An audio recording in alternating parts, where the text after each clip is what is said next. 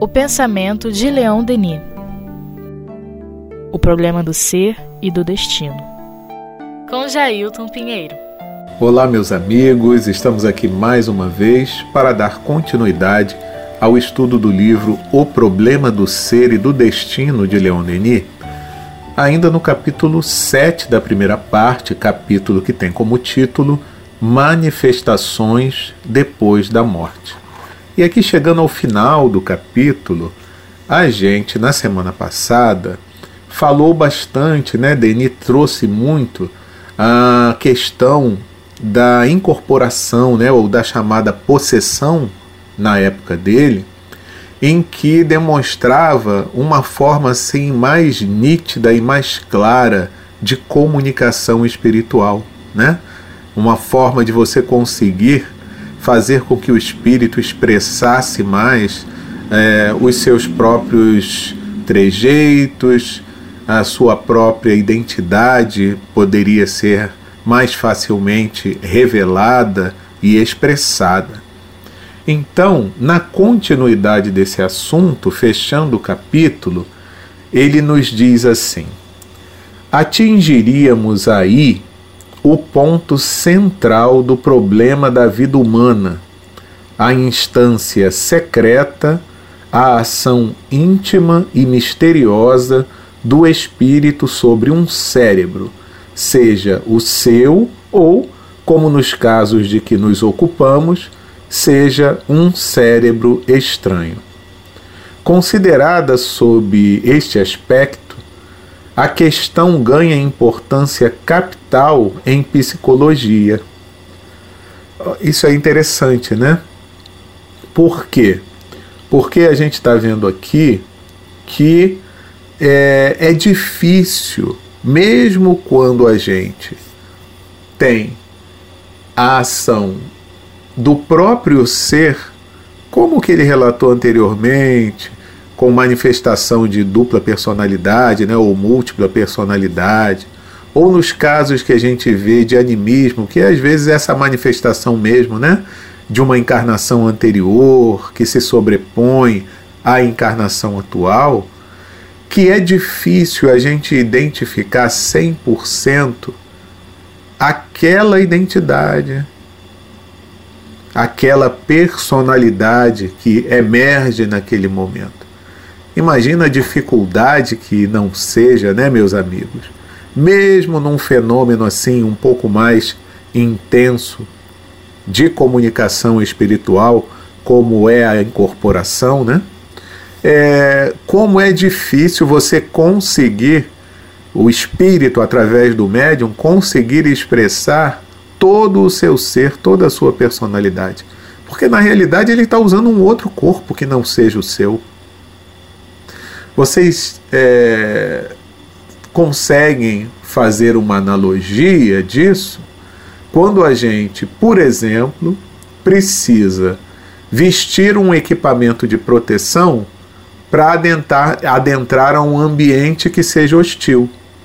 Então, por exemplo, aqueles mergulhadores que vestem aqueles equipamentos todos para poder aí para poder mergulharem em regiões muito profundas.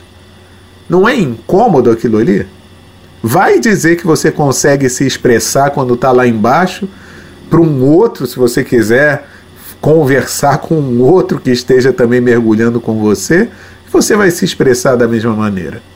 Você estará mergulhado numa vestimenta que é completamente diferente da sua, do seu estado natural. Então, a forma de expressão não vai conseguir ser igual como se você estivesse livre dessa ferramenta. A mesma coisa quando um bombeiro tem que é, se proteger, entrar num ambiente que está cheio de fumaça. Né? Então ele vai com aquela máscara, com aquele, às vezes com aquele equipamento de proteção, carregando aquele cilindro de oxigênio nas costas não tem a mesma mobilidade, a mesma capacidade de se expressar, né? Então, tudo isso causa limitações, mas mesmo assim, a gente consegue identificar uma personalidade distinta da do médium. Né? Isso é que é importante. E no caso da incorporação, ainda mais, né? Porque fica mais nítida, mais clara toda todo esse processo de comunicação. E aí ele prossegue dizendo assim: Myers acrescenta, e ainda no livro A Personalidade Humana é que está essa passagem que ele transcreve aqui. Graças a estes estudos, as comunicações se tornarão cada vez mais fáceis, completas, coerentes e atingirão um nível mais elevado de consciência unitária.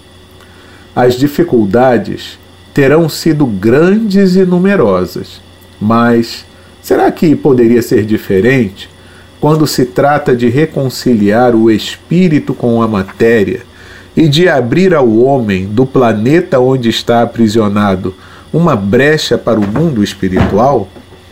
Tem a ver aqui, né, esse questionamento do Myers com o que aquilo, com aquilo que a gente falava antes, né? Pela diferença da natureza da, do, do, dos ambientes onde se vive, fica difícil você expressar 100%, né? Mas uma coisa aqui que Myers fala que é bem interessante a gente observar e analisar, e que nós, dentro da doutrina espírita, ao longo desses 165 anos de existência do Espiritismo, nós já temos conseguido melhorar bastante, né? É porque nós, ao mantermos sempre aberta a porta do outro mundo, né? Com o processo da comunicação mediúnica, gente, imagina só Quanto, quantos centros espíritas, por exemplo, só aqui no nosso país, no Brasil, existem com reuniões mediúnicas ativas, acontecendo semanalmente ou mais de uma vez por semana. Né? Então, olha só o que a gente já adquiriu pela experiência. A experiência é tudo, né, meus amigos? Com o exercício contínuo da faculdade mediúnica, nós vamos conseguindo driblar as dificuldades que aconteciam no início e vamos conseguindo também identificar de uma forma mais segura o processo de comunicação, identificar melhor os espíritos que se comunicam. Então, tudo isso pela experiência é algo que é primoroso para todos nós, né? Essa identificação do comunicante. Né? E também de identificarmos as possibilidades existentes dentro do veículo que cada um é, cada médium é, né? veículo de comunicação com o plano espiritual.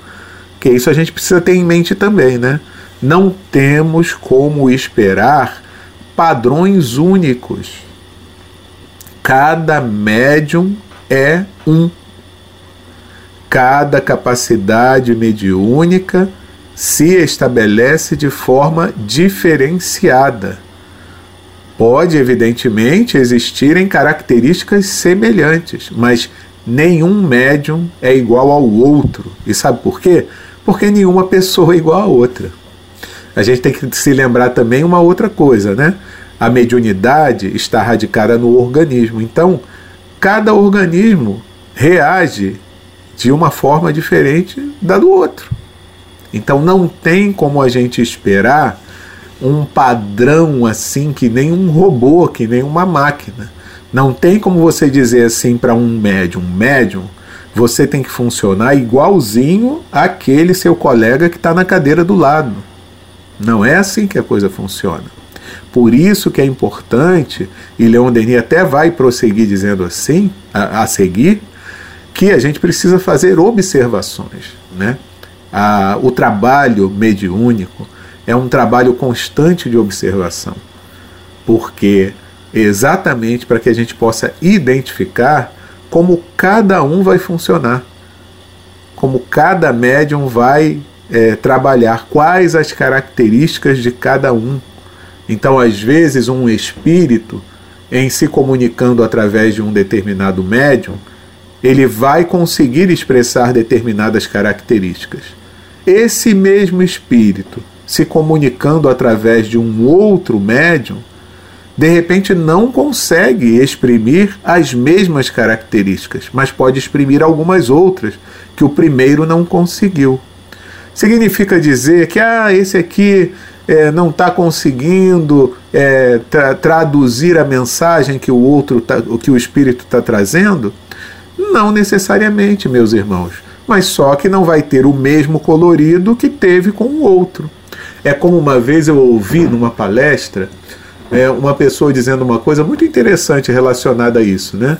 Vamos dizer que um espírito queira se comunicar e ele encontra um médium e encontra outro. É como se você fizesse a seguinte comparação: uma pessoa está de um lado de um vidro e você está do outro. Só que o vidro é o médium. Aí, mas esse vidro, quando você vai reparar, ele tem características diferentes ao longo dele, né? Por quê? São vários perfis que são, foram colocados e cada perfil desse é um médium. Né? Então, num dos vidros, que é um, na comparação aqui um dos médiums, você tem ele com uma tonalidade um pouco amarelada. Já no outro perfil, ele é um vidro um pouco mais azuladinho. O outro já é mais esbranquiçado. O outro já é mais transparente, quase que por completo, que você até pensa que não tem vidro nenhum, sair correndo, vai dar de cara no vidro e vai se, se machucar, né? Então é mais ou menos isso. O espírito que está do outro lado, comparado com essa pessoa que está do outro lado do vidro, é o mesmo. Só que por o médium não poder refletir 100% do que seja o espírito, ele turva um pouco aquela imagem e aquela comunicação. Ele não consegue trazer a fidelidade de 100%. Né? Isso eu estou mal comparando, tá, meus amigos? Mas é algo que a gente pode parar para pensar. Então, não é porque o médium está falsificando a comunicação, mistificando, não é nada disso, não. Muitas vezes é porque o aparelho mediúnico dele não tem condição de expressar tudo aquilo que o espírito tem para dizer, tem para falar, tem para trazer de informações. Então a gente precisa estar atento a isso, né? E Leon Denis prossegue dizendo assim: Vemos que graças a experiências, a observações, a testemunhos mil vezes repetidos, a existência e a sobrevivência da alma saem daqui para frente do âmbito da hipótese ou do simples conceito metafísico para se tornar uma realidade viva, um fato rigorosamente demonstrado. Ah, meus amigos, e isso realmente é uma verdade, né? Porque para nós que somos espíritas, há alguma dúvida sobre isso? Repetindo até o que eu falei, com todos esses centros espíritas, com reuniões mediúnicas periódicas, há alguma dúvida quanto a essa existência do mundo espiritual? Isso não, não é mais assim, meus amigos. Para a gente já virou uma realidade. O intercâmbio entre os dois mundos é uma realidade. A prática espírita é uma realidade.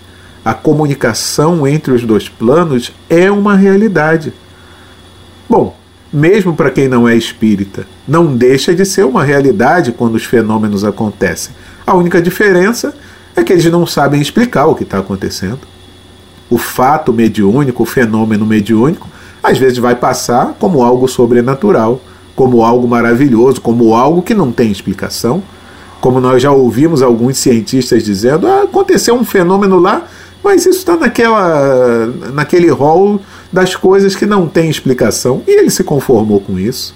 Né? Como assim, meu filho? Tudo tem explicação.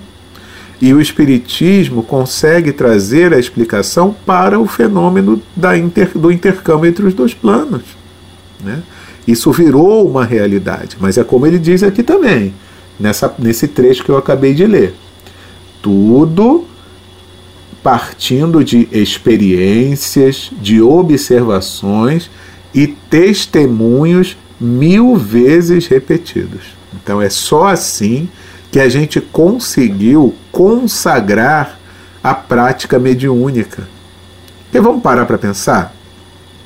Se tudo isso não passasse de um embuste, de uma mistificação, ou de algo que a gente quer fazer para enganar o outro, né? Iria sobreviver esse tempo todo? Se fosse também puramente uma ilusão, que capacidade seria essa de manter durante tantos anos tantas pessoas, milhares de pessoas iludidas? Não é verdade? Então é importante que a gente pense sobre isso, né? Essa já é uma realidade. A comunicação entre os dois planos, com toda uma disciplina, com todo um caráter prático, científico, filosófico, com consequências morais, já é uma realidade no nosso mundo. Nós mudamos de fase, nós mudamos daquele período em que esses fenômenos eram tidos como algo que fosse é, relacionado ao demoníaco, né? Ou como algo que não fosse digno. Quantas pessoas né, foram queimadas na fogueira, foram torturadas porque demonstravam alguma capacidade mediúnica. E nós até assistimos recentemente e recomendamos um filme é, que está naquela plataforma né, da Amazon, que é a dança das. Agora eu esqueci o nome do filme, gente. É A Dança dos Loucos, alguma coisa assim. Depois eu lembrando, eu vou trazer aqui para vocês até o final. E que é um filme francês passado no tempo de, de, de Kardec, não, né? um pouco depois, no final do século XIX, onde exatamente a, a jovem, por possuir mediunidade, ela foi internada num hospício, né? E a gente vê, né, o quanto que a ignorância faz. E isso, meus amigos, com há 100 anos atrás, não é nem há tanto, tanto tempo atrás assim, né?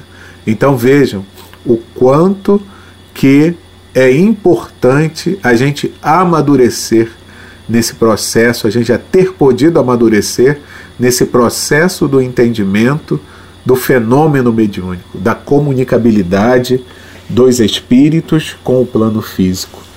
Aí até Leon Denis coloca aqui, né? O sobrenatural morreu. Milagre é apenas uma palavra. Todos os terrores, todas as superstições que a ideia da morte sugeria aos homens se dissipam. Nossa concepção da vida universal e da obra divina se amplia. Ao mesmo tempo, nossa confiança no futuro se fortifica. Então, olha que legal. Olha o que a prática mediúnica é, corriqueira, o que o estudo da doutrina espírita fez conosco, que a gente mudasse o nosso ponto de observação sobre a morte, por exemplo. Né? Então, a ideia da morte não causa mais medo. Dizem que o Espiritismo matou a morte, né? E é bem isso mesmo. Não causa mais medo, porque a gente sabe que vai passar para um outro lado da vida, vai viver em um outro plano de existência, nada mais, nada menos do que isso. E olha que legal, até poder se comunicar com quem fica, a gente sabe que isso existe, existe essa possibilidade. Então a gente não tem mais aquele receio. Evidentemente, a gente não sabe bem ao certo como vai ser do lado de lá, mas a gente pode fazer uma ideia pelo que a gente ouve das comunicações mediúnicas, né? E vai fazer uma ideia de como vai ser o nosso estado do lado de lá pelo que a gente é aqui. Porque é exatamente em função das conquistas que nós temos, morais e intelectuais, que vamos nos posicionar no plano espiritual. Então, não temos que ter receio de, de, disso, né? Não temos que ter receio da morte em si. A gente tem que ter atenção, porque a gente sabe que do lado de lá a gente vai estar feliz ou infeliz em função do nosso comportamento aqui na Terra. Isso é tão bom porque nos ajuda também a nos precatarmos sobre certas ações que às vezes a gente tem vontade de praticar, mas que a gente sabe que não vão ser nada boas para nós, principalmente para o nosso futuro espiritual. E não existe mais essa questão de sobrenatural. Por quê? O Espiritismo nos mostra que tudo está dentro do cabimento da lei divina. Tudo parte do que Deus planejou para a existência do universo, quer seja o que se relaciona ao plano espiritual, quer seja o que se relaciona ao plano físico. Porque Deus criou tudo segundo um planejamento que não tem falhas. Isso é importante a gente saber, né? Então tudo é natural, porque tudo foi criado por Deus. Não existe nada que derrogue as leis divinas. Tudo está dentro do que foi estabelecido por Deus. Às vezes nós tentamos nos afastar das leis de Deus, mas não porque a gente vai derrogar alguma lei dele, mas por teimosia. A gente simplesmente não quer cumprir aquilo que foi estabelecido. E aí é que vem o nosso sofrimento, né? Que é o que está lá nas leis morais, no livro dos Espíritos, quando vai falar do bem e do mal. Então, a gente só é infeliz quando se afasta das leis de Deus. E aí é, isso é uma ação voluntária nossa, né? Nos afastarmos da, das leis de Deus é uma ação voluntária nossa. A gente tem que ter muita atenção quanto a isso mas o sobrenatural morreu. Milagre é apenas uma palavra. Eu achei interessante isso aqui, né? Porque também não existe isso. Mesmo o próprio Deus não vai fazer milagres, porque ele não vai derrogar as suas próprias leis. Certas coisas que acontecem e às vezes a gente não sabe explicar porquê, é simplesmente porque a gente não conhece a lei que está por detrás daquilo ali. Né? Mas ela obedece àquela situação há uma lei que foi estabelecida por Deus. Isso é algo muito legal, né, que o espiritismo traz para a gente. É esse levantar dos véus, né, que aos poucos a gente vai conseguindo penetrar no entendimento de algumas questões que antes a gente não tinha condição de entender. A comunicabilidade entre os espíritos está numa delas, né? E é como ele está falando aqui, traz tanta vantagem para a gente, porque a gente já antevê o mundo para onde a gente vai. Olha que legal. E a gente já sabe como que é a vida do lado de lá. E aí a gente se lembra até do livro Céu e Inferno, né?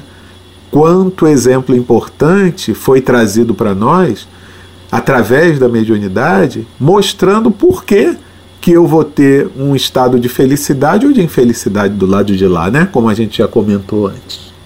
E aí prossegue Leon Denis dizendo assim, para fechar esse nosso capítulo. Vemos, sob as formas alternantes da existência carnal e fluídica, o progresso do ser, o desenvolvimento da personalidade prosseguirem e uma lei suprema presidir a evolução das almas através do tempo e do espaço.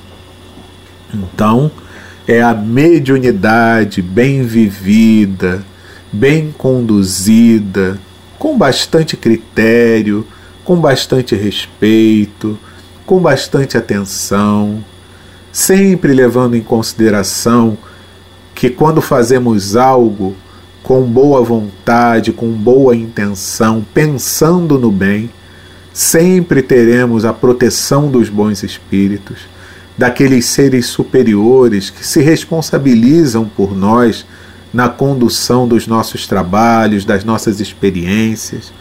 Então, quando utilizamos de todos esses critérios e fazemos tudo dentro de padrões morais muito adequados, nós conseguimos entender isso, né? Nós conseguimos entender que a vida se dá por fases. Então, tem a fase do homem enquanto ser encarnado num corpo material, e tem a outra fase, onde ele está vivendo uma vida fora do corpo.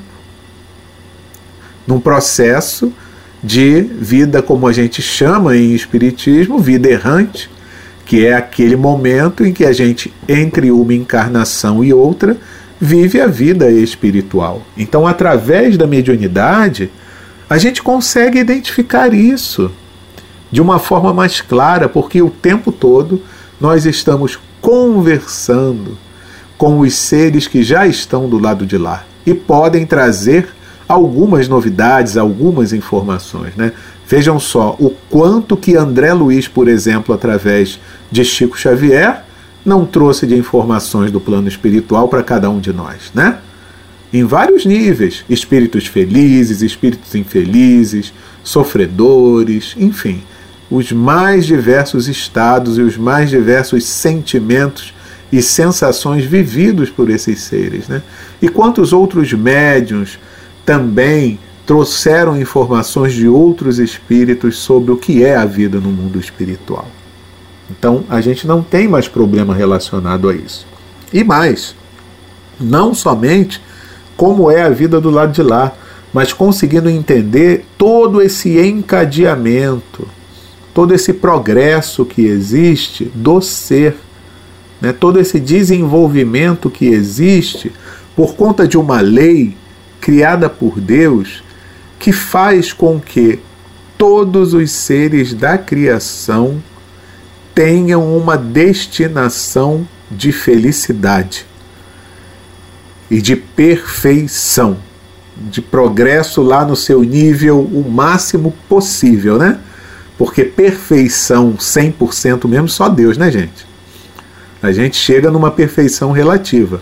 Mas a gente, quando começa a estudar a doutrina espírita e quando a gente vê o encadeamento dos fatos trazidos pelo plano espiritual, como por exemplo, se a gente pega a história de um espírito ao longo de várias encarnações, como a gente teve no caso do nosso querido Emmanuel, através das obras, dos romances históricos trazidos através do Chico Xavier, a gente vai ver como o espírito progride ao longo de um determinado tempo. E põe tempo nisso, né? Porque às vezes a gente quer uma melhoria instantânea que não vai se dar. Até essa realidade a gente consegue ter e observar através da mediunidade. A realidade, esse planejamento feito por Deus, sem nenhuma pressa, sem nenhuma pressa, sabendo que é, a natureza não dá saltos, não tem como a gente conquistar em uma única perfeição todas as virtudes para atingirmos o grau máximo da perfeição. Isso é impossível. Então tudo é com calma, sem pressa, mas também sem perder tempo, né? Porque só depende de nós o avançar mais rápido ou mais devagar porque nas nossas mãos foi colocado o livre-arbítrio. Esse recurso que ah, tem vezes que a gente não usa muito bem, né? A gente acaba desperdiçando oportunidades porque teimamos em escolher um caminho diferente daquele que a gente até já sabe que é o melhor. Mas por rebeldia, teimosia, a gente diz: não quero. Vou seguir outro e não estou muito interessado em saber o que a minha consciência diz. Mas, quando bem utilizado esse livre-arbítrio, quando a gente estabelece ali os esforços necessários para seguir adiante nessa nossa caminhada de progresso, ah, que maravilha depois é o resultado. Então, bendita mediunidade, veículo esse que nos traz a possibilidade de conhecermos tudo isso. Bendita doutrina espírita esse veículo também de informações que nos faz enxergar pelo menos um pouquinho mais das verdades espirituais. Muito obrigado à doutrina espírita por tudo isso. Muito obrigado a Allan Kardec. Muito obrigado a Leon Denis nesse fechamento de capítulo que foi o capítulo 7, Manifestações depois da morte, do livro O Problema do Ser e do Destino, de Leon Denis, na sua primeira parte. Hoje a gente fica por aqui. Semana que vem, a gente já entra no capítulo 8, que tem como título Estados Vibratórios da Alma à Memória. Um grande abraço para todo mundo e até lá!